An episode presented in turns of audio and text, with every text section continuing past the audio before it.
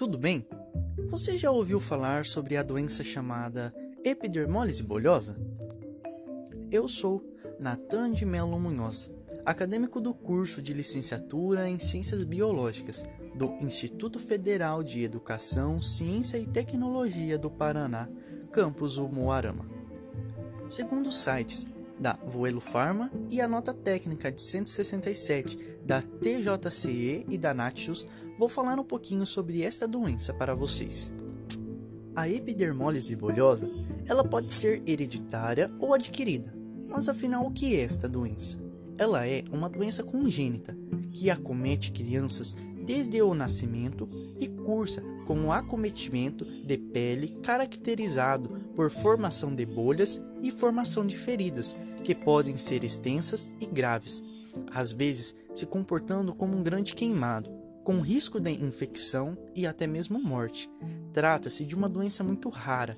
A epidermólise bolhosa não é contagiosa. Há também vários tipos da doença, e ela é definida de acordo com a herança genética, distribuição anatômica das lesões e comprometimento motor associado à doença. Entre elas estão a epidermólise bolhosa simples, distrófica, juncial e a síndrome de Kindle. A epidermólise bolhosa simples, ela ocorre na formação de bolhas nas regiões que sofrem mais atrito, como mãos, pés, joelhos e cotovelos. Na maioria dos casos, as bolhas cicatrizam e não deixam marcas. Já a distrófica, ela ocorre na formação de bolhas por todo o corpo, inclusive boca e esôfago. As lesões que se formam no tubo digestivo podem cicatrizar e causar estreitamento do esôfago, dificultando a ingestão de alimentos. Há perdas das unhas, em muitos casos distrofias e junção dos dedos das mãos e dos pés.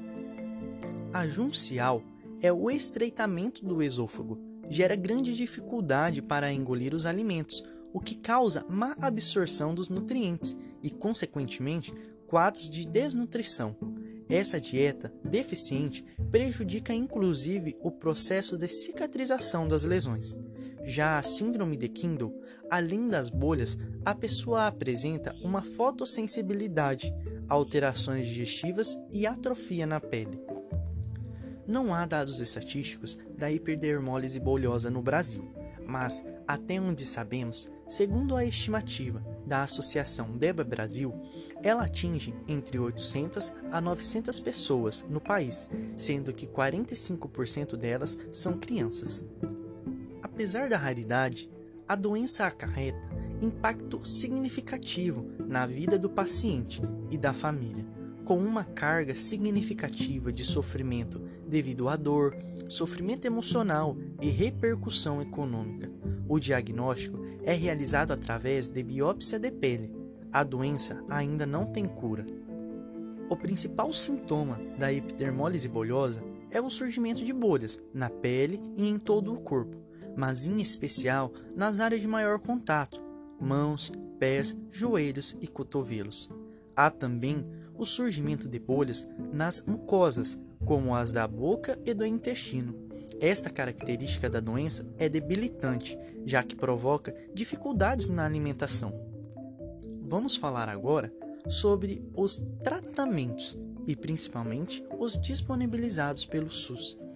Até o presente momento, não há terapia específica para nenhuma forma de epidermólise bolhosa. Dessa forma, o tratamento para a referida patologia é realizado de forma casuística, com base nos medicamentos e produtos disponíveis, e consiste na adoção de cuidados básicos, utilização de medicamentos sintomáticos, terapia imunossupressora e ações que evitem o agravamento das lesões e desnutrição da pele. A depender da classificação da epidermólise bulhosa, a terapia farmacológica disponível engloba antibióticos tópicos ou sistêmicos, corticoides orais associados a analgésicos e tópicos ou sistêmicos, visando diminuir a dor e ao mesmo tempo em que se faz necessário o aporte proteico calórico quando indicados. A abordagem para o tratamento de pacientes com epidermólise bolhosa deve ser multifatorial e baseada em uma série de princípios. Em geral, o tratamento visa prevenir o aparecimento de novas bolhas ou o agravamento das que já existem, prevenindo dores e o aparecimento de infecções secundárias relativamente comuns. Sendo assim, fazem necessário o uso de curativos adequados e que previnam o aparecimento de novas lesões. Vale a pena falar um pouquinho também sobre a Debra Brasil. Afinal, o que é a Debra Brasil? A Debra Brasil é a Associação Nacional de Apoio aos Pais e Pessoas com Epidermólise Bolhosa. A associação mantém um grupo de voluntários que, a cada novo bebê diagnosticado com epidermólise bolhosa, se mobiliza para que a criança, os pais e a equipe médica recebam o suporte necessário. A atenção dedicada por esses voluntários é muito importante, pois, pois se tratar de uma doença rara, Muitas vezes, a própria equipe médica desconhece o tratamento adequado, não sabendo como agir quanto aos primeiros cuidados de um bebê com suspeita de epidermólise bolhosa. Por meio da DEBA Brasil, os pais dos recém-chegadas borboletas recebem assistência qualificada e o kit borboletinha, com curativos e outros produtos para os cuidados diários do bebê. Por que borboletas?